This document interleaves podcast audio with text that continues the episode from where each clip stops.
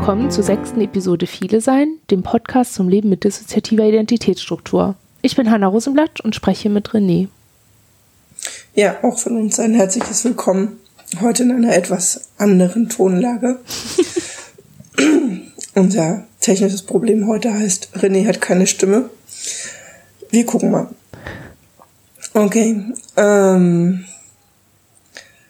genau. Wir haben noch keinen Titel für diese Folge, deswegen fangen wir jetzt einfach mal damit an zu sagen, worüber wir heute sprechen. Nein, warum wir heute mit, nein, warum wir miteinander sprechen, wissen wir, weil wir den Podcast machen, aber Hanna atmet tief ein. Mhm, was? Ich? Ja. Nein. Okay. Ähm, wo fangen wir an? Wir fangen da an, dass es im, vor einigen Wochen ein, ein Hinweis aus diversen Netzwerken gab, auf das Video der ähm, Veranstaltung von der Lydia Benecke bei der Skepcon im Mai diesen Jahres. Das ist eine Veranstaltung, der, auf der sich Menschen treffen, die wissenschaftliche Untersuchungen zum Thema Parawissenschaften anstellen und in diesem Kontext ähm, sich mit ritueller Gewalt und der Verschwörungstheorie hinter dem Thema rituelle Gewalt beschäftigt haben. Ähm, das Video findet man auf YouTube. Wir können dazu sagen, wir haben uns das angeschaut. Das ist nicht unbedingt empfehlenswert, sich das anzuschauen. Ähm, es trotzt von einer Menge herabsetzender und lächerlich machender Bemerkungen und ist inhaltlich auch ziemlich mit Triggern vollgefüllt. Von daher sollte man sich das gut überlegen, ob man sich das unbedingt angucken muss. Mm, dem folgten im Internet einige Beiträge von Blogs, die wir auch lesen. Unser Beitrag ist ähm, nicht veröffentlicht. Wir haben, wir nutzen das heute da, ähm, ja, unsere Gedanken zu dem Thema so ein bisschen zu sammeln. Und ja. Ja, wir müssen noch, ähm, es war jetzt, also für den, also ich habe gerade so, es war jetzt ein bisschen unscharf formuliert, ne? Also die, die Veranstaltung, die da war, war die Skepcon, das ist eine Skeptiker-Veranstaltung. Ja, ja bei der sie gesprochen hat. Und das ist, dieses Gapcon wird ausgerichtet von äh, einem Verein, dessen Ziel ist, ist Parawissenschaften mit wissenschaftlichen Vorgehensweisen zu widerlegen bzw. zu untersuchen. Also die machen nicht Wissenschaft über Parawissenschaft, sondern nutzen die Wissenschaft, um, um Verschwörungstheorien und sogenannte parawissenschaftliche Phänomene zu widerlegen oder ne, sie zu untersuchen. Ich glaube, das ist wichtig, das so, ja, so, so das deutlich. kann man jetzt auch noch ausführen, dass sie auch ähm, Formen wie Anthroposo Anthroposophie, Homöopathie und ähnliches ähm, unter Parawissenschaften zählen genau. und in dieser Form auch hinterfragen. Genau. Und um das halt so ein bisschen ja. klarer zu kriegen, womit man es da zu tun hat. Genau. Ähm, der Bogen schließt sich eigentlich mit der Stellungnahme des, Moment, ich muss nachgucken, ich kann mir diesen Namen einfach nicht merken, das tut mir leid. Ähm, der Betroffenenrat hat ein Statement abgegeben zum Umgang mit ritueller Gewalt. Mhm. Ähm, ich denke, das ist jetzt so ein bisschen das Letzte, was zu diesem Thema oder im Kontext mit diesem, mit diesem Thema erschienen ist. Mhm. Ähm, das Statement finden wir durchaus lesenswert. Das können wir auch gerne in den Shownotes verlinken, denke ich. Das Statement habe ich jetzt gerade noch mal gelesen.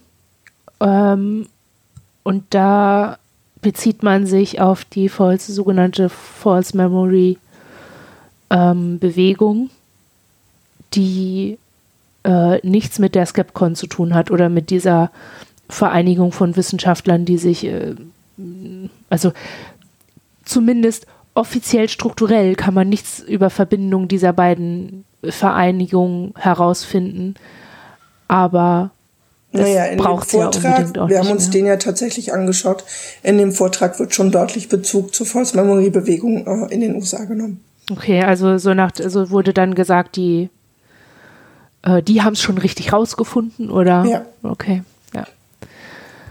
Ähm, so, also wir wissen halt nicht, ob der, äh, ob der Betroffenenrat das Statement in Bezug auf diese Veranstaltung veröffentlicht hat oder ob das noch ein, ob das ein generelles Statement war, weil der Betroffenenrat bisher noch nicht so ein Statement veröffentlicht hat in Bezug dazu. Die beziehen sich da sehr auf den Bereich Ungläubigkeit. Ja, wobei ähm, Also um, also letztlich tatsächlich, das Video muss man nicht sehen, aber es ist schon so, dass innerhalb dieses Vortrags Pierre Bricken angegriffen wird. Das ist einer der Mitglieder der Aufarbeitungskommission, der ja eine sehr umfassende wissenschaftliche ähm, Studie zum Thema ähm, rituelle und organisierte Gewalt macht. Okay, und wird er da wissenschaftlich angegriffen oder? Es wird gesagt, dass ähm, es irgendwie nicht nachvollziehbar sei, dass ein anerkannter Wissenschaftler sich mit derartig absurden Themen befassen würde. Ah, okay. Ja, warum und es wird auch? sehr deutlich so gesagt. Und es wären auch weitere Personen, die im Bereich ähm, DIS und Traumaberatung und Ausstieg aus ritueller Gewalt aktiv sind, wirklich namentlich genannt, teilweise mit Foto gezeigt und ähm, durch den Schmutz gezogen. Also so, dass ähm, damit endet dieser Vortrag. Mhm.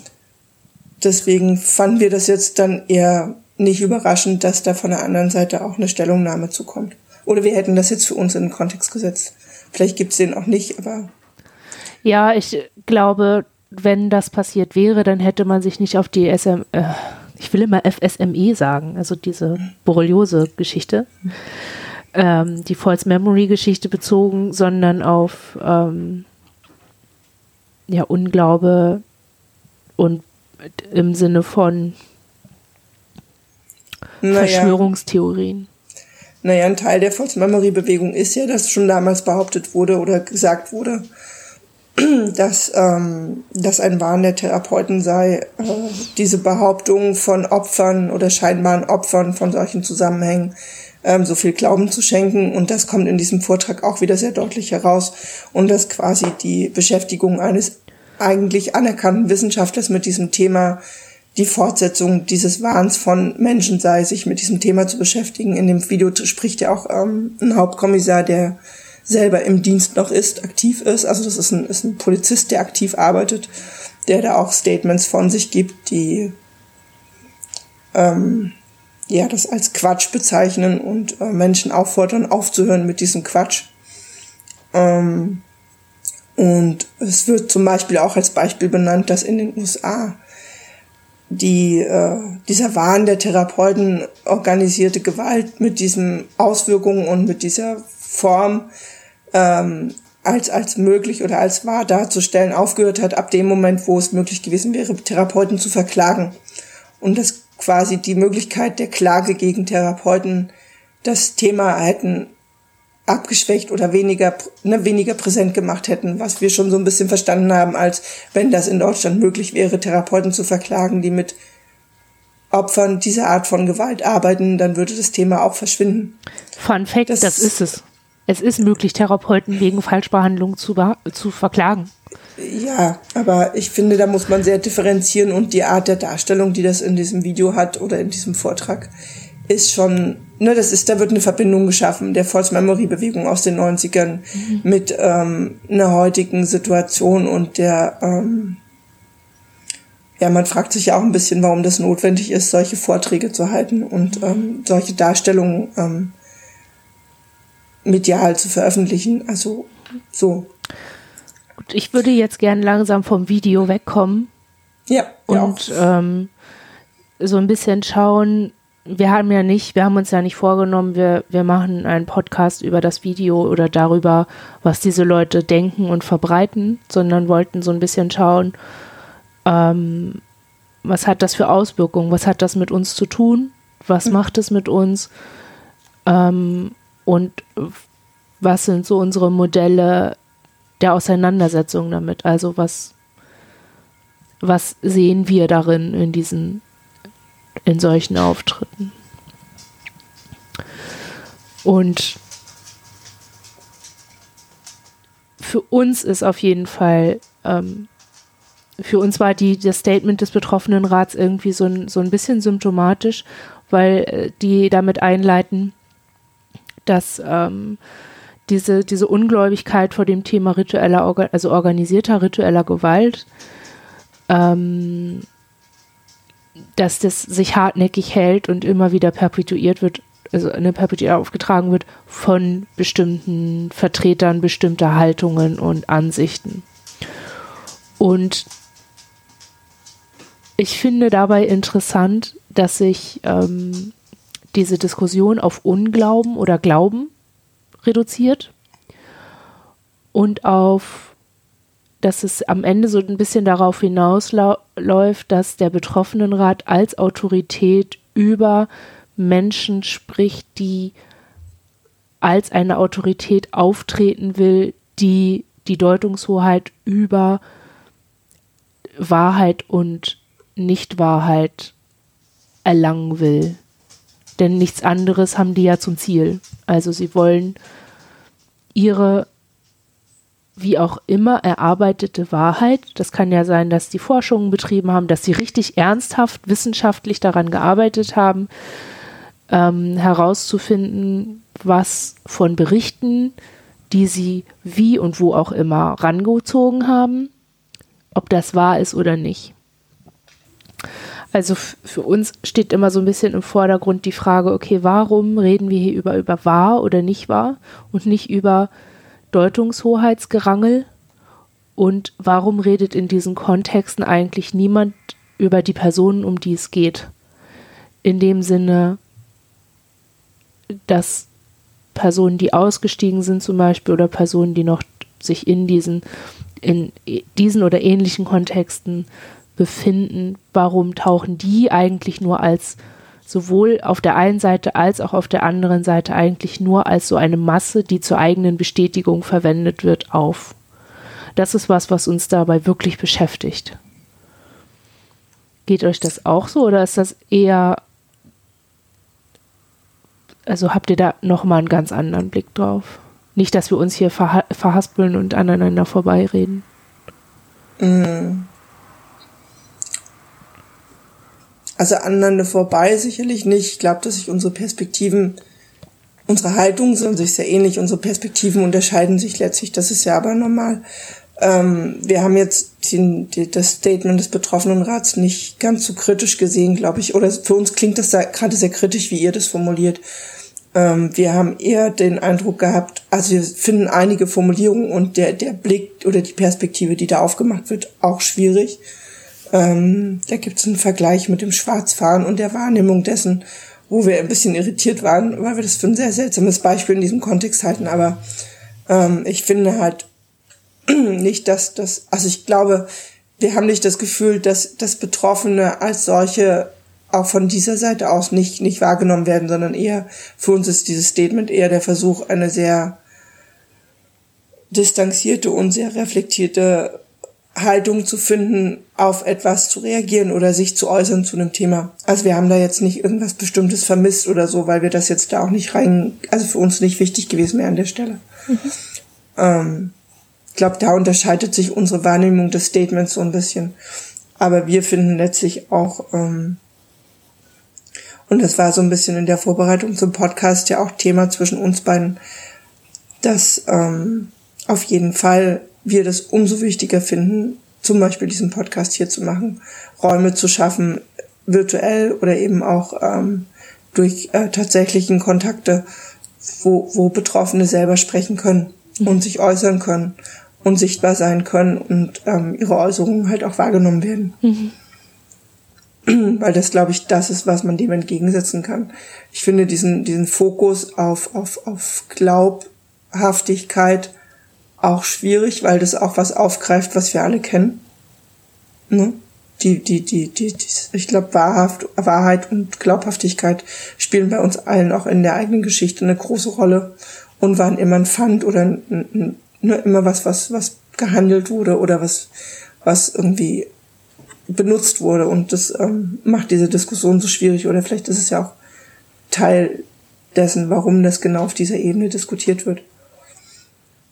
Ähm, da kommt ja nicht die Frage vor, kann es sein, dass, sondern, ne? Ja.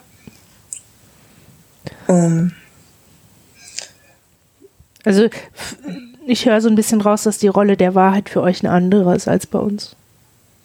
Passt das so?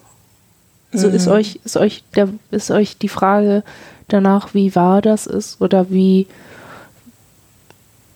ist so die, also vielleicht, ich muss die Frage vielleicht anders stellen. Vielleicht ziehen wir das so rum auf. Mhm. Ähm, spielt Wahrheit für euch im Kontext mit der Auseinandersetzung zu organisierter ritueller Gewalt eine Rolle? Und wenn ja, welche?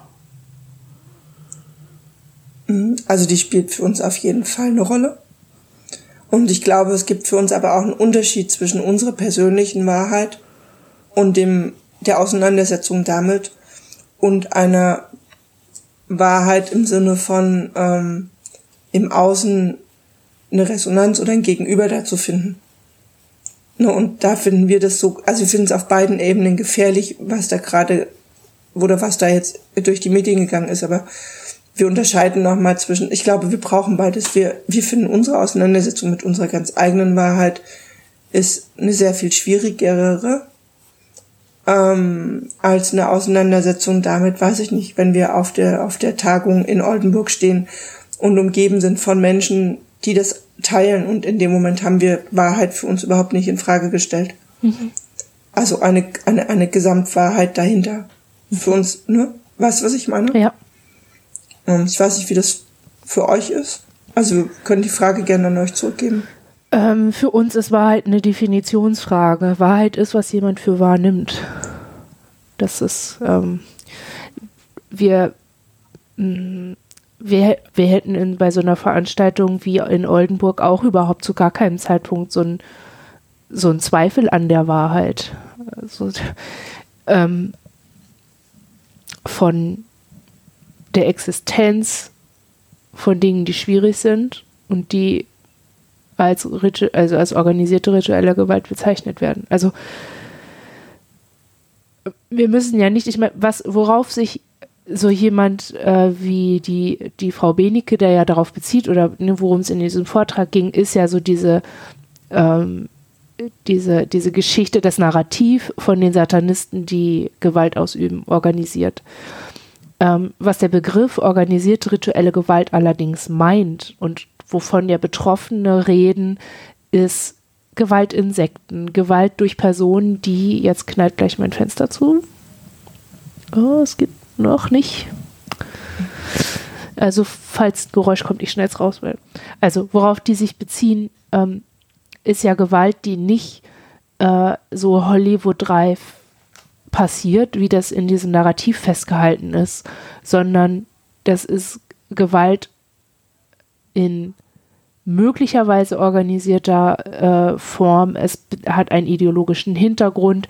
Es gibt ähm, da, es gibt da zwar voneinander abweichende Konstruktionen und Definitionen, was dieser Begriff meint. Die kann man auf dem Infoportal Rituelle Gewalt gut ähm, lesen und, und nachvollziehen. Man kann die aber auch in dem Buch von Gabi Breitenbach, Dissoziierte Welten, der, Text, der Rest fällt mir gar nicht ein, die haben sich, ähm, da stehen alle drin, die Definition. Und das ist das, wovon, jetzt geht gleich das Fenster. also das, wo, wovon in diesen Büchern oder in diesen Definitionen gesprochen wird, das wird auch dieser Polizeimann da, das wird auch eine Lydia Benecke nicht bestreiten können, dass es diese Form der Gewalt gibt. Das werden die auch nicht bestreiten wollen, weil wir sonst, wenn wir sagen würden, das gibt es alles nicht, dann bräuchten wir keine Strafgesetzgebung in Fällen von Vergewaltigung, sexueller Nötigung oder sexualisierter Gewalt. Das bräuchten wir dann nicht. Dann so.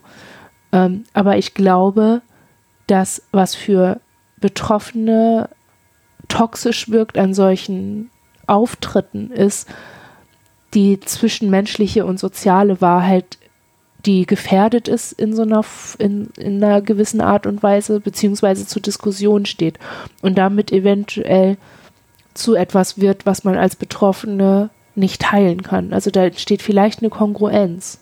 Wenn außenstehende Leute sagen, ähm, das gibt es nicht und ich weiß das, ich habe da so einen tollen YouTube-Film gesehen, ähm, und ich habe da in den 90ern irgendwann mal so einen bahnbrechenden Text gelesen. Und man selber als Betroffene, die gerade, keine Ahnung, rituelle Gewalt ist ja schon, wenn du bei den Zeugen Jehovas bist und aufgrund dieser Ideologie von der gesamten Gruppe geschnitten wirst. Das ist auch schon rituelle Gewalt und das ist auch schon organisierte rituelle Gewalt, weil die Zeugen Jehovas überall in Deutschland sind und auch äh, in Amerika.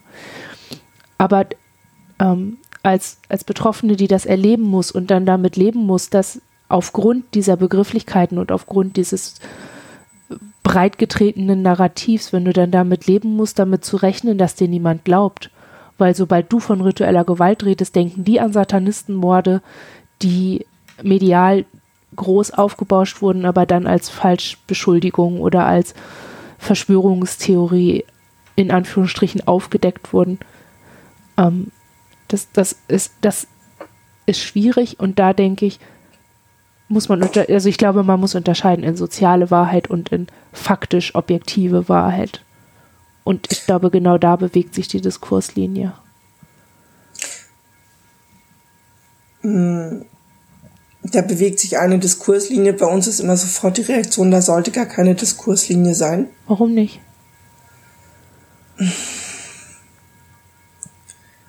Ähm, weil ich ich glaube, das Absurde daran ist, natürlich wird es immer Menschen geben, die die Möglichkeit dieser Art von Gewalt diskutieren und hinterfragen. Das ist ja auch ähm, insofern nachvollziehbar, weil es sich ab einem bestimmten Punkt auch um, um eine Form von Gewalt handelt, die eben nicht alltäglich und die nicht im Alltag eines jeden Menschen so vorkommt. Mhm. Ähm,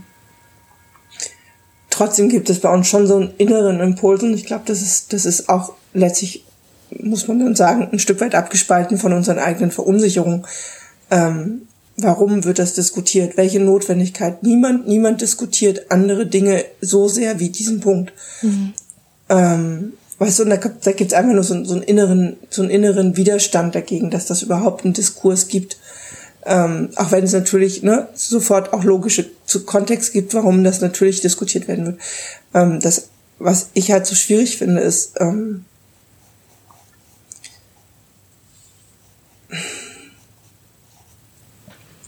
hm, jetzt habe ich den Faden ein Stück weit verloren. also ich glaube, man, wenn man so eine objektive Wahrheit hat oder so eine von Wissenschaftlern oder Juristen oder, und ich spreche jetzt wirklich nicht ohne Grund im generischen Maskulinum, weil ich auf den Machtaspekt hinaus will. Es geht ja um Autorität. Das sind ja keine, es sind ja keine Leute, die sich äh, mit dem Thema, be die befassen sich ja nicht ohne Grund nicht als Journalisten mit dem Thema. Sie beschäftigen sich nicht als Menschenrechtler mit dem Thema. Sie befassen sich nicht als Sozialwissenschaftler oder so. Oder als Mitmenschen oder als Leute, die etwas für Betroffene tun wollen oder für Leute, die sagen, sie wären Betroffene. Aus diesen Gründen befasst sich jemand wie Benike und dieser Polizist und diese ganze Gesellschaft befasst sich ja eben nicht aus dieser mitmenschlichen Perspektive mit dem Thema, sondern aus einer Perspektive, die als Autorität wahrgenommen wird in unserer Gesellschaft und die deshalb das Potenzial hat, eine Wahrheit, eine soziale Wahrheit als eine objektive sachliche, unumstößliche Absolutwahrheit zu zementieren. Und ich glaube, das ist eine Sicherheit, ähm, die, ähm, die man sich als Person, die ähm, diese Gewalterfahrung gemacht hat, einfach sehr wünscht, aber doch nie hat, weil sie einfach von vornherein auch gar nicht Teil dieser Autoritäten und Gewaltenlage ist. Also das ist ja, das ist das, was ich meine, ne, weshalb wir da eigentlich nur so als Masse funktionieren. Da geht es um Macht und um, um, um die Hoheit von Wahrheit künden zu können. Um was anderes ja, geht es da ja nicht. Ich, also wir merken gerade, in uns entsteht so eine Diskrepanz zwischen, das, das macht total Sinn, auf der Art, komplexe Art darüber zu sprechen, aber wir gehen selber gerade wirklich verloren dabei. Hm. Und ich glaube, das ist ein Teil dieser Problematik. Ne? Das, also ich glaube, uns passiert gerade das, was du selber vorhin eigentlich gesagt hast. Dass wir als, als, als, als, wir, wir selber gerade als Betroffene merken, wir, wir kommen nicht mehr mit. Mhm. Also inhaltlich schon, aber wir merken immer mehr, wir verlieren, ne, wir verlieren die Diskussion. Wir können, wir können auf dieser Ebene und wir wollen das, glaube ich, auch gar nicht darüber sprechen. Ich lass uns, weil ich glaube, der Podcast, ich glaube, wenn wir, wenn, ne, lass es uns ein Stück runterbrechen wieder und lass uns darüber reden, was macht das mit uns selber. Weil, also wir finden das gerade total spannend zu merken, dass für uns genau das passiert, was du vorhin gesagt hast. Während wir mit euch darüber sprechen. Hm. Ne, umso, umso höher wir greifen, um das nachvollziehbar zu machen oder um das zu benennen, worum es uns geht, umso mehr merken wir, fallen wir raus. Nicht, weil wir dem inhaltlich nicht folgen können, sondern weil wir da irgendwie selber nicht mehr drin vorkommen. So. Hm. Also wir können uns jetzt entweder mit euch auf eine sehr hochgeistige Gespräch über dieses Thema einlassen, aber dann werden wir selber am Ende nicht mehr wirklich was damit zu tun haben. Mhm. Oder ne, jetzt eben sagen, okay, komm, können wir versuchen, das wieder auf eine Ebene zu bringen, wo wir selber was damit zu tun haben. Weil ich glaube, das ist, das ist ja auch ein Stück weit das, was passiert, ne, dass das, ne, es ist letztlich das, was du vorhin beschrieben hast, dass die Betroffenen als individuelle Menschen da drin gar nicht vorkommen. Mhm.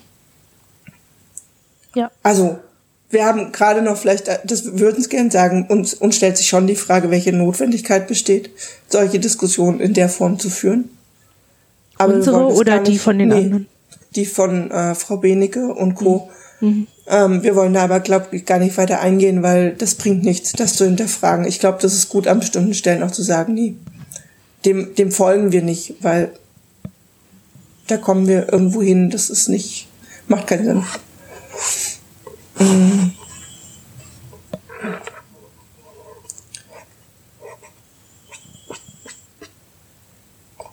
So, jetzt also ist das für euch okay, ja. wenn wir versuchen, die Kurve zurück zu, zu uns und zu euch zu finden? Ja. Oder dann machen ähm, wir, dann machen wir uns eine Notiz und schreiben einen Text dazu. Mm, ja. Aber es ist spannend, ne? Weil genau das passiert ist jetzt und wir uns halt fragen, was macht es denn mit uns? Warum, warum können wir, warum steigen wir aus bei dem? Ne, warum gehen wir da irgendwann raus oder merken, dass wir selber uns verlieren dabei? Ja, weil es die eigene Ohnmacht klar macht. Ja. Also es ist ja, ich meine, und nichts anderes soll so ein Teil ja machen. Nichts anderes, um nichts anderes geht's. Also selbst wenn man unterstellen würde, diese ganzen Stellen, also ne, sei das jetzt diese äh, False Memory Geschichte oder so eine Wissenschaftlergeschichte da, die Leute, die es betrifft, denen sind wir, denen sind wir scheißegal. Die, die werfen ein Stöckchen in die Debatte, in unsere Auseinandersetzung um unsere Rechte und um unsere Stimme und um unsere, um unser Gewicht als Teil dieser Gesellschaft. Womit wir uns befassen sollen, ist, wird uns geglaubt oder nicht. Und nichts anderes als dass uns nicht geglaubt wird, wollen die uns ja vermitteln. Um also es geht nur darum, um so eine Stabilisierung der Ohnmacht. Und da auszusteigen und das nicht an sich ranzulassen, ist vermutlich das Gesündeste und Normalste, was passieren kann. Weil sich permanent auch auf dieser Ebene mit so einer Ohnmacht konfrontiert zu sehen, ist, ist überfordernd und groß und schmerzhaft. Und es ist ja eine Alltagserfahrung, die wir machen. Das ist ja, es geht ja nicht nur, so uns zumindest, geht es ja nicht nur von außen so. Wir haben ja auch eigene Zweifel, wir haben eigene Fragezeichen, wir haben eigene Ohnmachts- und Hilflosigkeitsmomente, wo wir merken, okay, selbst wenn wir nicht den etablierten Stellen zuhören wollen, aber denen auch nicht zuhören wollen, sondern eine eigene Wahrheit entwickeln wollen, worauf sollen wir uns stützen? Mit einer umfassenden biografischen Amnesie ist das total schwer. Und du kannst nur dann auf deine eigene Wahrheit hören, auf deine eigene. Du kannst nur dir selbst dann eine Wahrheit bauen, die von nichts und niemandem außer dir selbst überhaupt Bestand hat. Und das ist schon schwer und genug. Das ist, ne, und da, dafür brauchst du noch nicht mal organisierte rituelle Gewalt erlebt zu haben. Da, da reicht es, wenn du in Anführungsstrichen nur in der Familie misshandelt wurdest wenn du nur als Frau einfach permanent angegrapscht wirst von irgendwelchen Typen so ganz normaler Alltagssexismus oder Alltagsrassismus, der reicht ja, um genau eben diese Ohnmachtsgefühle im Alltag zu haben. Und zwar immer wieder, weil du permanent darin verunsichert wirst, ob deine Wahrnehmung jetzt richtig ist oder nicht. deswegen ist uns dieser Machtaspekt darin so, so wichtig. Weil all das, sei es Sexismus, sei es Rassismus, sei es diese Gewaltkultur, in der Opfer beweisen müssen, dass ihnen wirklich was passiert ist, das ist alles eine Gemengelage aus Diskriminierung, aus Macht und Ohnmacht. Und wenn du selber in dieser ohnmächtigen Position bist, dann rennst du dein Leben lang vor diese Ohnmachtsgefühle und bist super lange damit beschäftigt, rauszuklamüsern, ist dieser Kampf jetzt, worum geht's jetzt? Warum ist mir wichtig, dass mir jemand glaubt? Ist mir das jetzt wichtig, weil ich irgendwelche juristischen Ansprüche stelle? Ist das jetzt wichtig, weil ich sozialrechtliche Ansprüche stelle? Ist es wichtig, weil ich möchte, dass mir jemand hilft? Ist es wichtig, weil ich das Gefühl haben möchte, aufhören zu können, danach zu suchen? Mich auch endlich mal auf, die, auf irgendeinen Wahrheitsbegriff verlassen zu können. Aber das ist eine Auseinandersetzung, die so in unserem Leben bewegt die sich jetzt schon seit wir 15, 16 Jahre alt sind. Und wir sind jetzt 32. Das ist die Hälfte unseres Lebens, in dem wir uns genau mit dieser Frage auseinandersetzen, immer und immer und immer wieder. Und wir kriegen keine Kohle dafür. Wir kriegen keine Bühne. Wir haben keine. Und das ist ähm, nicht nur bitter, es ist vor allem sowas, was unter so gewaltkulturellen ähm, Gesichtspunkten völlig unsichtbar bleibt. Weil solche Leute ja denken, ähm, man würde die eigene Betroffenheit von Gewalt oder die eigene Opferschaft zum eigenen Vorteil äußern und nicht zum eigenen, zur Sicherstellung des eigenen Lebens. Also, ne? Gut, aber das ist jetzt, ja, und es ist trotzdem ja wieder so ein Stück weit diese Sicht von außen. Also wir stellen uns gerade die Frage, okay, ne, ja klar, warum taucht diese Ohnmacht immer wieder auf? Das hast du jetzt, glaube ich, gerade schon ziemlich beantwortet.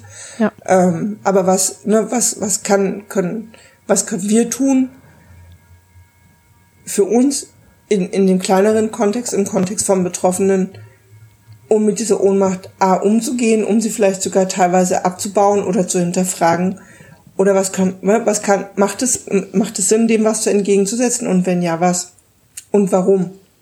Also ich habe, was ich gerade noch mal kurz hatte, ist, ähm, weil wir diesen Wahrheitsbegriff am Anfang hatten oder die Frage nach dem, nach der Wichtigkeit ähm, der eigenen Wahrheit, ähm, für uns hat Wahrheit viel mit Selbstverständnis zu tun und tatsächlich auch in dieser, ne, mit, mit dem uns selbst verstehen können und ähm, weniger mit einer Anbindung an ähm, ein Außen, das mir, das mir bestätigt, dass Dinge so sind oder gewesen sind. Oh. Ähm, ja, für uns war das wichtig, um Schutz zu kriegen. Also. Ja, also das spielt ja innen, ja, ich Mhm. Das war ja bei euch sicher auch so. Zu irgendeinem Zeitpunkt. Oder nicht? Das war auch so. Das spielt sicherlich auch immer noch eine Rolle, aber ähm, wir haben die, die, also letztlich ist es für uns so, dass wir uns nicht darauf angewiesen fühlen, dass alle Welt uns glaubt, mhm. sondern dass wir ein Netzwerk oder eine Umgebung haben von Menschen, die bereit sind, mit uns über Dinge zu sprechen und uns dabei helfen, die Art zu verstehen und aus dem, was wir da verstehen, vielleicht auch ähm, zum Beispiel Handlungsrückschlüsse zu ziehen, wie wir mit uns selbst oder mit bestimmten Dingen gut umgehen können. Mhm. Oder anders umgehen können. Mhm. Ähm, ich meine, das perfide, nein gut, nein, nein, den Ausflug machen wir jetzt nicht nochmal zu diesem Video. Ja. Aber ähm, die bringen ja da nichts Neues. Vielleicht hast du ein anderes Beispiel oder kannst es abstrakter formulieren. Mm. Ich glaube, wenn in so einer Diskussion, also was für uns zum Beispiel, wenn wir auf unsere eigene Auseinandersetzung zurückblicken, klar, die findet jetzt in einem Rahmen statt, wo wir uns sicher sein können, ernst genommen zu werden. Also wir kämpfen nicht mehr darum, dass es überhaupt irgendjemanden gibt, der uns vielleicht glaubt, sondern wir haben mittlerweile, wir sind umgeben von Menschen, die die mit uns bereit sind, sich auseinanderzusetzen oder uns in der Auseinandersetzung zu begleiten. Ähm, das war zu einem anderen Zeitpunkt sicherlich nochmal anders oder da wären wir viel mehr darüber verunsichert gewesen, ob uns überhaupt im Außen etwas geglaubt werden kann. Mhm. Ähm, und an der Stelle finde ich es zum Beispiel schon schwierig, wenn, weiß ich nicht, man bewegt sich ja in so, in so, in so einem in so einem Feld, wo es einerseits die Menschen, die bereit sind, sich das anzuhören, sind oftmals klar Therapeutinnen, Freunde, soziale Begleiter, Helferinnen, Menschen aus dem näheren Umfeld oder aus einem helfenden Umfeld. Ähm, ich glaube, Polizei ist für die meisten eher so ein Stichwort zu, äh, die Haare äh, stehen nach oben und man hat eher so kleine Stacheln, die sich aufstellen, weil man irgendwie da nicht so ein positives Verhältnis zu hat und da jetzt auch nicht unbedingt Hilfe von erwartet, wobei das theoretisch auch so sein sollte. Ne? Hm. Ja. Ähm, also da kommen ja die ersten Ambivalenzen schon. Polizei ist eine Instanz, die theoretischen Auftrag, einen sehr klaren Auftrag hätte, die aber jetzt den meisten, glaube ich, nicht als erste Instanz einfallen würde, wo man sich um Hilfe hinwendet. Mhm. Ähm, ja, für uns war die Polizei und ist die Polizei auch bis heute eher Teil des Staates, der uns, der versagt hat an uns. Das ist so, ich meine, das ist jetzt so riesig, ne, so ein Riesenüberbau, aber so in unserer Auseinandersetzung mit Helferversagen an uns und mit so einem, wir haben schon so eine, so eine Bitterkeit darum, dass es nicht verhindert wurde, dass es uns, dass uns Gewalt passiert ist. Und dabei sind wir noch nicht mal an dem Punkt, dass wir sagen, wir haben diese Gewalt erlebt, sondern wir sagen, wir haben organisierte Gewalt erlebt. Mhm. Punkt. Ähm, aber für uns ist irgendwie klar, an uns haben eine Menge Instanzen versagt, an uns haben viele Strukturen versagt und all das speist sich aus dem Staat und der Art, wie der Staat strukturiert ist und wie die Gewalt verteilt ist in diesem Staat. Wenn eine Polizei, die Polizei hat da eben auch den, den Auftrag zu schützen und uns hat sie nicht geschützt. Warum sollen wir uns denn jetzt hinwenden, um sie das ist ja so, als würdest du von jemandem, der dich nicht geschützt hat, ähm, erwarten, dass er dir dann zur Genugtuung über diese, über die Folgen dieses Versagens ähm, zu helfen. Weißt du, das ist so wie, du hast es einmal verkackt, warum soll ich das zweite Mal zu dir hingehen und wieder in Kauf nehmen, dass du es wieder verkackst? Es ist so, also für uns überhaupt gar nicht als nur mal abgesehen von der Frage, ne, kann man da Genugtuung und Recht haben und all, ach, all das, das ist ja überhaupt nicht wertvoll für uns. Aber ich kann ähm, bei uns feststellen, dass wir als Reaktion auf solche Diskussionen oder auf diese Thematik überhaupt ähm, rausgetreten sind aus dieser Form des Diskurses. Also wir weigern uns, jetzt diese, ich meine, das, wann, wann ist die False Memory aufgetaucht? Das war 92. 92. Wenn nicht schon früher. Also in Amerika also, ist auf jeden Fall noch. In den USA früher. öffentlich sichtbar geworden. Es ist 92, da gab es die ersten Publikationen dazu. Ja, aber diese ersten Fälle von Massenhysterie wegen Satanic Panic, ich glaube, die waren in den die 80ern. Sind schon aus den, äh, ja, Ende der 70er, Anfang der 80er. Aber ähm, da, da weiß ich halt nicht, weißt du, wenn es eine Politik oder eine Bewegung oder ein, das ist ja auch, äh, da, das war ja das Aufkommen von Massenmedien auch, ne? Also in den 80ern hatten dann die meisten einen Fernseher und viele Haushalte wurden erreicht und so. Das, da gibt's ganz viele Faktoren, die dazu beigetragen haben, dass das überhaupt so ein Ding wurde. Und diese ähm, False Memory Geschichte hat einfach, die spielt mit ganz viel tief eingegrabener Gewaltkultur die wir westlichen Gesellschaften leben und pflegen und hegen und machen und tun. Ähm, die konnte deshalb so wachsen. Also da spielen ganz viele Sachen mit rein. Weil ich frage mich halt, was für einen Sinn hat das jetzt noch, wenn wir nach über 20 Jahren aktiver Debatte über, wie wahrhaft ist das, wie reell ist die Gewalt durch organisierte Täterstrukturen, bla bla bla, wenn wir uns dem noch als, ähm, als ähm, vermutlich selbst betroffene Person ähm, da noch mit reinbegeben. Also das soll nicht heißen, dass wir es nicht wertschätzen, wenn Menschen das tun, auf keinen Fall. Aber wir sehen uns persönlich nicht in der Situation, das machen zu müssen. Und wir sehen uns eher in der Rolle zu gucken, wo genau soll die Debatte hingehen? Worum geht es eigentlich? Und das war das, was ich vorhin meinte mit der Diskussion, mit der Diskurslinie. Ne? Der Betroffenenrat hat eine völlig andere Intention, so ein Statement hinzuschicken, als diese Skeptiker-Konferenz. Das ist und du und wir und also ihr und wir haben eine völlig andere Intention, uns damit zu befassen. Ich glaube aber, dass ähm, das immer ein Wechselspiel sein wird aus einer persönlichen Auseinandersetzung und einer Anteilnahme auch an einer Auseinandersetzung, die über das persönliche Interesse hinausgeht. Also ich, wir, wir mussten gerade nochmal denken, wir haben ja damals auch ein sehr deutliches Statement zu unseren Erwartungen an die Aufarbeitungskommission geschrieben mhm. ähm, und haben das auch veröffentlicht und es war uns wichtig, das zu veröffentlichen, weil wir sicherlich, wir haben an all dem teilgenommen und haben uns da auch, ne, das fanden wir auch wichtig, aber und, und für uns ist die Aufarbeitungskommission nach wie vor und auch der Betroffenenrat, das ist einfach so, es sind institutionell eingerichtete Stellen, die eine gesellschaftliche Verantwortung wahrnehmen sollen, also die Teil dieses Systems sind und die quasi eine Äußerung dieses Systems darstellen sollen. Mhm. Ähm, das ist für uns, vielleicht muss man kurz dazu sagen, wir haben, wir haben das weniger, dass wir ein System als System sehen. Für uns ist das, dass jedes System wird getragen von Menschen. Kein System ist, ist selbstständig, sondern es ist immer von Menschen getragen und äh, die Fehlerhaftigkeit liegt für uns im Menschen, der dieses System ähm, gestaltet. Mhm. Von daher ähm, ist an all diesen Stellen für uns da auch der Mensch beteiligt.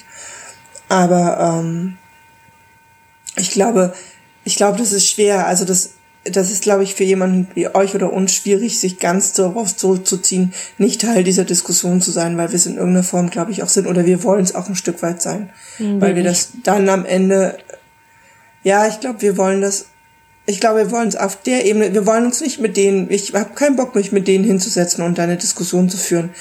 Das fände ich ähm, unsinnig und das würde uns nicht gut tun und das würde auch überhaupt nicht zielführend sein, weil die Motivation für so eine Diskussion völlig unterschiedlich wären. Ähm, was ich meine ist, das, was wir machen oder was, ne, ist ja zum Beispiel eben einen Raum zu haben und zu schaffen, in dem Gespräch dazu stattfinden kann auf einer Ebene, wie das okay ist, wie zum Beispiel den Podcast, wie ein, wie ein Gespräch, wie wir es vorhin hatten oder wie ich es vielleicht auch mit anderen noch habe, ähm, wo es auch darum geht, darüber zu sprechen, mit anderen zu sprechen. Und das ist für uns auch ein Teil einer Diskussion oder eines Diskurses in dem Bereich. Mhm. Und nicht damit alleine zu bleiben, weil ich glaube, dass es, also das ist für uns, ne, du hast es vorhin toxischen Stress genannt, so ein Stück weit die Auswirkung von all dem, dass da wieder so ein Zurückfallen in so ein Alleinsein damit und sich mhm. eben nicht äußern, damit darüber nicht sprechen, mit niemandem dazu in Kontakt zu sein, am Ende stehen könnte. Und das wäre eigentlich für uns dann quasi, ja, zurück auf Null. So. Mhm. Und deswegen finde ich, ist das, was wir machen, Teil dieses Diskurses. In irgendeiner Form. Mhm. Den wir persönlich auch wirklich wollen. Also der uns auch, der uns auch hilft und gut tut, glaube ich. Also wollt ihr darüber reden, um nicht alleine damit zu sein, dass es diesen Diskurs gibt oder dass es diese Stimmen gibt, die negieren, die eure Erfahrungen negieren? Oder also habe ich das so richtig verstanden? Ähm, ich glaube, keiner von uns kommt, also wir, wenn, wenn es diese, wenn es, wenn es keine Auswirkung dieser Stimmen gäbe, hätte niemand von uns so viel Angst davor, nicht geglaubt zu bekommen oder nicht ähm, wahrgenommen zu werden oder, oder unglaubhaft zu sein. Ja. Ähm, von daher, ja, letztlich schon. Ich finde nicht, dass man so ein einzelnes, so einen einzelnen Vortrag wie der jetzt, auf den wir uns vorhin bezogen haben, das ist für uns nicht der Anlass oder die Motivation zu sagen, oh, wir müssen mit anderen darüber reden. Aber ich glaube schon, dass, ähm, dass, es, dass es wichtig ist, in den Kontakt dazu zu kommen, um nicht, um ja, ich, ich glaube, ich wiederhole mich an der Stelle. Also um nicht allein zu sein. Ja. ja. Nee, wir wollen da nicht, wir wollen uns da nicht so drin bewegen. Ja, also wir haben dieses irgendwie, ich habe gerade, als du so gesprochen hast, ge gemerkt, dass wir uns mit dieser Rolle von Einsamkeit, mit den Gewalterfahrungen irgendwie abgefunden haben. Dass wir, das ist einfach vielleicht ist das irgendwie auch, müssen wir da nochmal drüber gucken, aber irgendwie haben wir uns damit abgefunden, dass die Erfahrungen, die wir gemacht hab, haben und die Art, wie wir erleben, eine ist, die halt nur für uns zutrifft oder für nicht, vielleicht auch nicht nur für uns, sondern auch noch für andere Menschen, die wir bisher noch nicht getroffen haben. Aber irgendwie haben wir einfach, wir haben nicht das Gefühl, weniger allein zu sein mit unseren Gewalterfahrungen, nur weil wir über solche Dinge reden. Ich habe das irgendwie mehr, wenn ich das Gefühl habe, dass das was ist, ähm, was beweglich ist. Also ich habe das Gefühl, deswegen sage ich ja, was, was kann ich denn jetzt noch bei, was kann ich denn jetzt noch beisteuern zu dieser Diskussion? Das ist doch alles schon tot und starr und jeder hat da seine Studie und alles, was man macht, ist sich gegenseitig Studien an den Kopf zu knallen, die einander belegen und dann äh, irgendwann landet man bei persönlichen Angängen wie die da jetzt und das endet einfach nur vulgär und unsachlich und unkonstruktiv. Das bringt halt gar nichts außer Schmerz, Zerstörung und so eine Festzementierung von der Gewalt, die sowieso schon da ist. Ich weiß nicht, irgendwie erscheint mir das einfach nicht. Ähm, es, es erscheint mir nicht zielführend, weshalb für mich halt die Frage ist, ne, was ist das Ziel dieses Diskurses? So, warum sollte ich mit Menschen darüber reden? Oder warum, ähm, also, ne, ist, ist meine Frage, ist das wahr oder falsch? Oder ist es real oder nicht? Oder ist es ausgedacht oder nicht? Was ist die, was ist die ursprüngliche Frage? also verstehst du das mein Dilemma darin? Ich habe das Gefühl, die, mm. die ursprüngliche Frage ist verloren gegangen. Also ich, ich bin mir gerade nicht sicher, ob ich es verstehe, weil mich gerade irritiert, dass du einerseits sagst, du willst diese Diskussion nicht führen. Ja. Andererseits aber diese Diskussion derartig in Frage stellst, dass du automatisch Teil dieser Diskussion wirst. Ja, weil das ähm, ist ja ähm. nicht, worüber die reden. Also die stellen sich ja, ja nicht hin und sagen so, jetzt, jetzt setzen wir uns mal mit unserer eigenen Haltung als Verschwörungstheorie gegen andere Menschen auseinander. Das passiert ja nicht. Gern, ja, wir, wir, also wir sind gerade nicht mehr sicher, wer wir gerade noch sind da drin, weil, ähm, also A, fühlen wir uns da vorhin auch ein bisschen falsch verstanden. Aber wo, wo, also wo wollt ihr mit uns gerade hin? Ja, ich wollte eigentlich gerade nur illustrieren, was wir, also weshalb wir uns da nicht mit befassen wollen, weshalb wir uns nicht als Teil dieser Diskussion sehen und auch nicht dazugerechnet werden wollen. Also nur weil Mensch, weil da Leute darüber diskutieren, also egal welche Seite, ob das der Betroffenenrat, irgendwelche Therapeuten oder Vertreter von der False Memory Foundation sind, wir wollen da einfach nicht rein, weil wir das Gefühl haben, die wissen, also bei dieser Diskussion ist die Kernfrage völlig verloren gegangen und das Ziel dieser Debatte auch überhaupt nicht klar. Man hat ja, also, äh, es ist irgendwie. Aber ich meine, das haben wir verstanden. Ihr grenzt euch sehr deutlich davon ab. So. Mhm.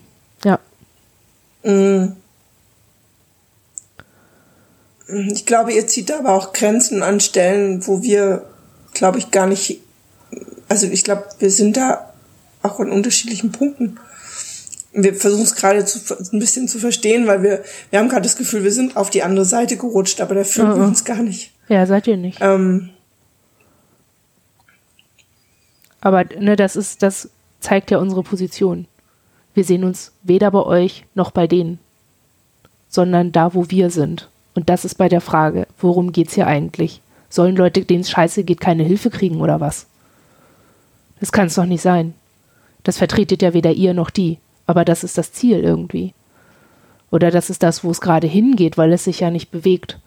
Und für uns wäre ein Diskurs oder eine Auseinandersetzung zum Thema organisierter ritueller Gewalt eine, an der wir teilnehmen würden, wo wir das Gefühl hatten, okay, ähm, man setzt sich jetzt damit auseinander, wie man den Betroffenen helfen kann, beziehungsweise wenn man eine Betroffenheit oder die Realität dieser Schilderung nicht anerkennen kann oder will, warum auch immer, dass man sich mit den Personen auseinandersetzt und fragt, was ist hier los? Warum erzählt diese Person das? Oder was ist wirklich passiert? Oder was wäre, wenn es passiert ist? Oder wie gehen wir damit um, wenn wir etwas nicht sachlich, fachlich beweisen können, aber eine Person ganz deutlich klar diagnostizierbares Leiden daran hat, als wäre das wirklich passiert. Aber all damit liegen. All diese Fragen werden ja gar nicht gestellt in irgendwie keinem Diskurs, von dem wir bisher mitgekriegt hätten. Ja, und das ist das, worauf wir vorhin schon mal hinaus wollten. Wir verstehen nur gerade nicht eure Abgrenzung gegen uns, ähm, weil wir uns gerade irgendwie so ein bisschen rausfühlen. Aber wir also es kann da gerade nicht.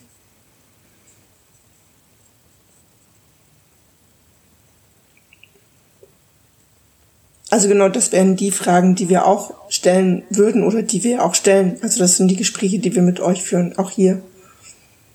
Und die Dinge, mit denen wir uns auseinandersetzen. Deswegen irritiert uns, glaube ich, gerade diese Abgrenzung von uns, weil ähm, wir wissen, glaube ich, gerade nicht, wo wir denn jetzt stehen. Also also für uns wäre halt die Frage, warum ihr euch dann diese Diskussion reinzieht. Also solche, also du hattest gesagt, das wäre wichtig für euch, ähm, um sich damit nicht allein zu fühlen. Also ne, mhm. dann darüber zu reden und ähm, in Diskurs zu sein. Ich finde aber jetzt werden, also da, da also vielleicht ist da ein Gewinn. Zusammen. Gut, ähm, auf den Gewinn können wir gleich zurückkommen, aber du hast vorhin schon mal gesagt, dass, ähm, und da fühlen wir uns nicht richtig verstanden, weil wir führen nicht diese Diskussion, um mit unseren eigenen Erfahrungen nicht alleine zu sein. Weil ich glaube, mit den eigenen Erfahrungen ist jeder für sich. Das sind, also das, das ist einfach so. Und das löst es für uns sich auch nicht auf, indem wir uns mit anderen äh, vernetzen oder mit anderen im Kontakt sind. Da, davon werden unsere Erfahrungen nicht um irgendetwas erweitert, was sie weniger unsere eigenen Erfahrungen sein lässt. Mhm. Ähm, und das andere ist, ähm, wir haben, also wir haben das ja an der Stelle sehr bewusst entschieden, uns dieses Video tatsächlich nochmal anzuschauen, ähm, weil wir gesagt haben, okay, wir wollen das an der Stelle einfach mal wissen, was wird da eigentlich gesagt, womit wird da hantiert, wie wird das gesagt und welche Art der Darstellung gibt es da. Nicht, weil wir das, ähm, wir haben das auch in der Situation gemacht, in der wir letztlich wenig Möglichkeiten hatten, da jetzt groß drauf reinzufallen oder uns das lange irgendwie an uns rankommen zu lassen, sondern wir hatten ein genaues Zeitfenster in der Umgebung, wo das möglich war, uns das anzuschauen, uns das inhaltlich ähm, aufzunehmen und dann aber auch wieder wegzutun. Mhm. Mm, letztlich tatsächlich nur, um es einmal zu wissen, okay, womit hat man es da eigentlich zu tun? Wie treten die auf und womit treten die auf? Ähm, das hat für uns aber nur, das war tatsächlich informativ, mhm. weil wir es manchmal tatsächlich auch gut finden, mehr zu haben, außer ein Verdacht. Sondern so ein, ne, wir haben das jetzt gesehen, wir wissen, worauf die sich beziehen, wir haben die Formulierung gehört und können das halt an der Stelle auch wiedergeben. Ähm, und das hat mit uns persönlich oder dass wir uns da jetzt persönlich auf eine Diskussion mit denen einlassen würden, nichts zu tun. Diese persönliche Diskussion mit dieser, mit Vertretern dieser Art von Darstellung würden wir nicht führen und die wollen wir auch nicht führen. Die ist für uns genauso unsinnig wie für euch. Mhm. Und deswegen hatten wir auch vorhin irgendwann gesagt, lass uns zu den Fragen zurückkommen, die uns persönlich da drin also besch beschäftigen, die mhm. mit uns als Betroffene da drin zu tun haben. Und wegkommen davon, über diesen Diskurs, der dort geführt wird, zu sprechen, weil er, weil wir uns, weil wir merken, wir gehen dabei verloren. Also es ist auch überhaupt nicht unser Anliegen, diesen Diskurs in irgendeiner Form weiterzuführen oder, oder zu betreiben. Mhm. Gar nicht. Ich finde halt, es macht Sinn, sich ab und zu damit zu beschäftigen, da wo man es kann. Und auch diejenigen, die das können. Weil ich glaube, das ist eine reine Ignoranz. Und nur, also, nur den Verdacht zu haben, da werden schwierige Sachen, Aussagen getan, genauso, also, genauso wenig greifbar sind wie an andere Dinge, die nicht, die nicht tatsächlich benannt sind. Das mag unsere Herangehensweise in manchen Situationen zu sein, dass wir Dinge sehr konkret wissen möchten, um es einfach nicht auf einen Verdacht, der erweiterbar ist und der ausbaubar ist und der nicht validiert ist, ähm, uns damit zu beschäftigen. Wir können gut entscheiden zwischen, okay, wir wollen uns damit gar nicht beschäftigen oder wir wollen uns damit beschäftigen und dann wollen wir es aber eben auch wirklich in einem Kontext erfassen können. Und das war dieses Mal die Entscheidung, uns damit zu beschäftigen. Das war aber auch eine sehr begrenzte Entscheidung wir tun uns das auch nicht jeden Tag rein und wir werden uns das auch nicht weiter reinziehen. Hm. Ich glaube aber, dass es. Ich meine, das ist, glaube ich, die Angst davor, dass solche Dinge mir begegnen könnten, versus mich damit zu beschäftigen, was kann mir da begegnen. Also eine Vorbereitung für, ein, für eine Auseinandersetzung. Hm, für eine Auseinandersetzung, ich weiß gar nicht, ob, also nicht, dass wir eine konkrete Auseinandersetzung in dem Kontext im Kopf haben, aber wir führen sie ja immer wieder. Wir führen sie, weiß ich nicht, wir führen sie zum Beispiel da, wo wir immer wieder die Angst haben, dass wir, ähm, weiß ich nicht, in einem beruflichen Kontext geoutet werden könnten. Oder in einem privaten Kontext in Frage gestellt werden, was uns tatsächlich auch passiert. Von Personen, die vielleicht nur einen Bruchteil dessen wissen oder nur überhaupt nur einen Teil wissen oder manche Dinge gar nicht. Aber da kommt es ja immer wieder und da spielt Unglaube eine Rolle, da spielt False Memory eine Rolle, da spielen solche Dinge ja eine Rolle, da werden die an uns herangetragen. Und damit müssen wir uns ja auch immer mal wieder auseinandersetzen. Und in Bereichen, die so nah genug an uns dran sind. Aber ist das nicht so eine Form von vorauseilendem Gehorsam? Du ziehst dir diese Texte, also das ist ja dann irgendwie so ein, so ein Befassen mit einer Negativstimme um darauf vorbereitet zu sein, dieser, diesen, diesen Vorwürfen ausgeliefert zu sein. Also nochmal, wir lesen sowas und hören uns sowas normalerweise nicht an. Wir haben das an dieser einen Stelle in diesem Ausschnitt getan. Ähm, vorauseilender Gehorsam würde ich das nicht nennen. Wir, wir müssen ja eine Auseinandersetzung damit führen, wie ist das für uns, wie wäre das für uns, wenn plötzlich bekannt wäre, welchen Hintergrund wir haben, und zwar mit unserem bürgerlichen Namen in unserem beruflichen Kontext. Das ist für uns eine lange Auseinandersetzung gewesen, die haben wir geführt, wir haben da mittlerweile eine sehr klare Haltung dazu.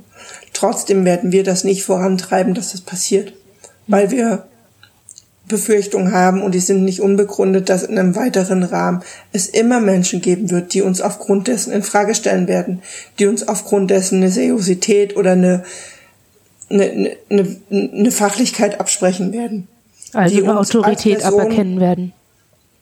Uns geht es da nicht um Autorität, uns geht es da um, um eine Anerkennung unserer Person und der Aberkennung von Fähigkeiten, Ressourcen oder Dingen, die wir tun. Und davor habe ich Angst oder davor haben wir Angst. Und damit, und das, das kommt ja daher. Also irgendein Mensch wird, also sollte das jemals passieren, wird es, wird es Menschen geben, die so handeln werden. Und zwar aufgrund vielleicht eines solchen Vortrags, aufgrund irgendeiner anderen medialen Darstellung, aufgrund irgendeiner gesellschaftlichen Diskussion sich eine Meinung gebildet haben und mir dementsprechend begegnen. Und das hat für mich ja nichts mit vorauseilendem Gehorsam zu tun, das hat was damit zu tun, auch da an der Stelle abzuwägen, dass es solche Menschen gibt, dass es ähm, ich mein, mein Selbstverständnis nicht darauf aufbauen kann, dass mir alle Welt Glauben schenkt oder mir alle Welt meine Selbstwahrnehmung und mein Selbstverständnis bestätigt. Das wird so nie sein. Deswegen werden wir immer ein Stück weit versuchen, für uns etwas in der Hand zu haben, was wir, was wir für uns greifbar und haltbar haben und als solches empfinden und einen Teil Menschen um uns haben, die mit uns da drin umgehen. Und größer wird der Rahmen ja auch nie sein. Das macht auch keinen Sinn. Also das wäre auch ein hehrer Anspruch. Ich glaube, also für uns macht es Sinn, nicht zu sagen, wir wollen, dass die ganze Welt uns glaubt. Das brauchen wir auch nicht. Und trotzdem kannst du ja in deinem Alltag nicht ausschließen, dass Menschen auf dich zukommen und mit dir umgehen, die dir nicht unbedingt wohlgesonnen sind oder die einfach eine vollständig andere Haltung zu Dingen haben.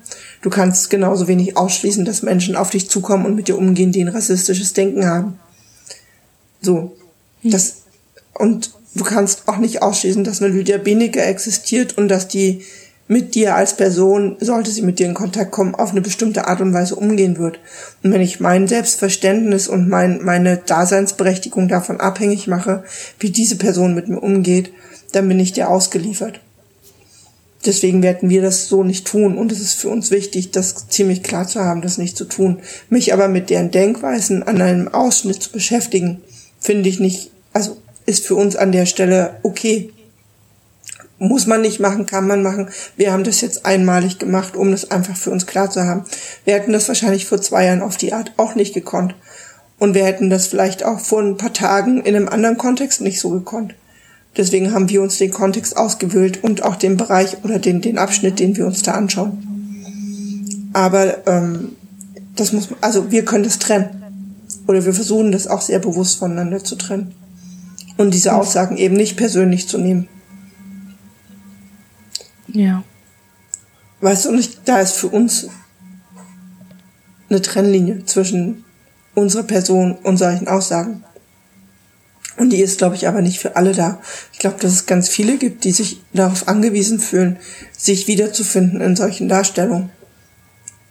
Und für die das, und ich glaube, dass das, dass das, das ist das, was du ja vorhin auch als toxisch bezeichnet hast, dass dieser Versuch, sich wiederzufinden an solchen Stellen eher nicht gelingen kann oder in eine Richtung führt, die letztlich ja sehr alt ist.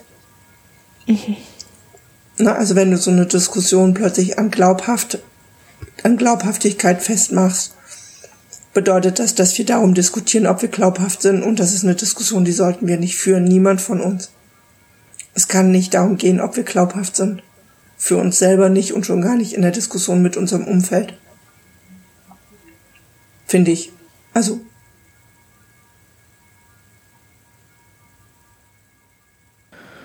Okay.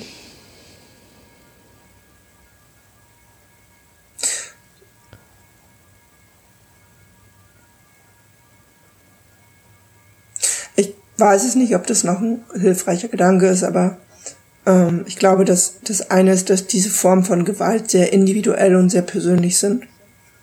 Und das andere aber ist, dass, dass das hier eine Form von Gewalt ist, die auszeichnet, dass sie an einem System festgemacht wird. Ne? Also egal, welche Definition von organisierter ritueller Gewalt du nimmst, es geht immer darum, dass es sich um einen Zusammenschluss von mehr als einer Person handelt, die an sich dann ein, ein System oder irgendeine Art von, von Gegenüber darstellen und von organisierter Einheit.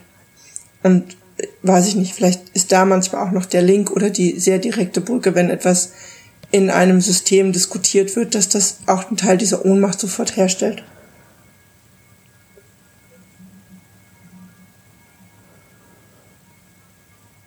Hm. Ja, es ist, eine, es ist eine gewaltkulturelle Diskussion. Das. Das, ja. Ich glaube, man kann einfach keine positiven. Also ich merke halt gerade, ne, ich, ich, ich will auch gerade nichts Positives kommunizieren in Kontext mit dieser Geschichte oder mit dieser Auseinandersetzung. Ich will nicht, dass Leute denken, ähm, dass es richtig ist und wichtig ist, solchen Leuten auf jeden mhm. Fall und immer und in jedem Fall Kon Kontra zu bieten. Das halte ich für falsch. Und ich will nicht so tun, als gäbe es da eine richtige Möglichkeit mit umzugehen oder als gäbe es da eine, eine Option, als konkret Betroffene dieser Gewalt in irgendeiner Form nicht ohnmächtig rauszugehen. Mhm. Ich, das erlebe ich, also da habe ich irgendwie gerade ganz stark das Gefühl, dass das eine Lüge wäre. Ich glaube, ich glaube, wir verstehen auch gerade besser, wo zwischen uns beiden vorhin ne, die Abzweigung war. Weil wir, glaube ich, also für uns ist das gerade auch eine sehr innere Auseinandersetzung, die wir gar nicht, also die wir jetzt mit euch hier im Außen führen, die aber in uns drin stattgefunden hat, weswegen wir auch den Artikel zu diesem Thema nie veröffentlicht haben, weil der am Ende sehr, sehr persönlich war. Mhm. Und es ist für uns eben keine Außendiskussion außerhalb von einem, für uns ist die möglich mit euch im Gespräch. Als, ne? Und, und das, ähm, okay, wir wissen, das hören sich Menschen an, die wir auch nicht unbedingt kennen oder die wir nicht kennen. Und damit geht das ein Stück weit nach außen, aber eigentlich ist das für uns eine sehr, eine Diskussion, die in uns oder mit uns in, in, in sehr inneren Grenzen stattfindet. Wir, es geht uns nicht darum, an einer Außendiskussion teilzunehmen, weil wir das, genau wie ihr es eben formuliert, genauso auch sehen. Aber in uns findet die Diskussion trotzdem statt und die Auseinandersetzung. Und dafür braucht es Räume. Ich glaube, vielleicht ist das das, wo wir vorhin so ein Stück weit tatsächlich aneinander vorbeigeredet haben. Dass es uns darum geht, dass es diese Räume geben sollte aus unserer Sicht. Und dass es aber gut ist, wenn, wenn wir selber diese Räume definieren und, und, und die Grenzen definieren und, und die Grenzen auch schützen, die diese Räume haben mhm. sollten.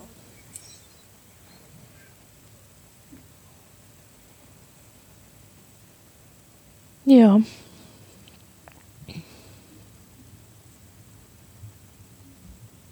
Hm. Gut. Ich würde diese Sitzung gerne beenden. Ihr fahrt jetzt in Urlaub, ne? Jetzt bald? Hm, naja, noch nicht so ganz bald, aber ähm, also wir machen, wollen ja vorher noch einen Podcast machen, der aber vermutlich erst veröffentlicht wird, wenn wir schon unterwegs sind. Mhm. Genau.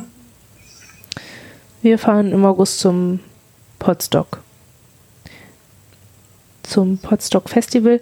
Wer uns dort treffen möchte, kann uns gerne antickern bei Twitter, at Rosenplatz. Und dann können wir uns Hallo sagen. Und ich würde mich darüber freuen. Es ist jetzt bald. Nicht mehr lange. ich freue mich schon. Und ja, Hausmeisterliches habe ich nicht. Kommt erst noch. Alles klar, okay. in diesem Sinne, bis zum nächsten Mal. Bis dann. Ciao.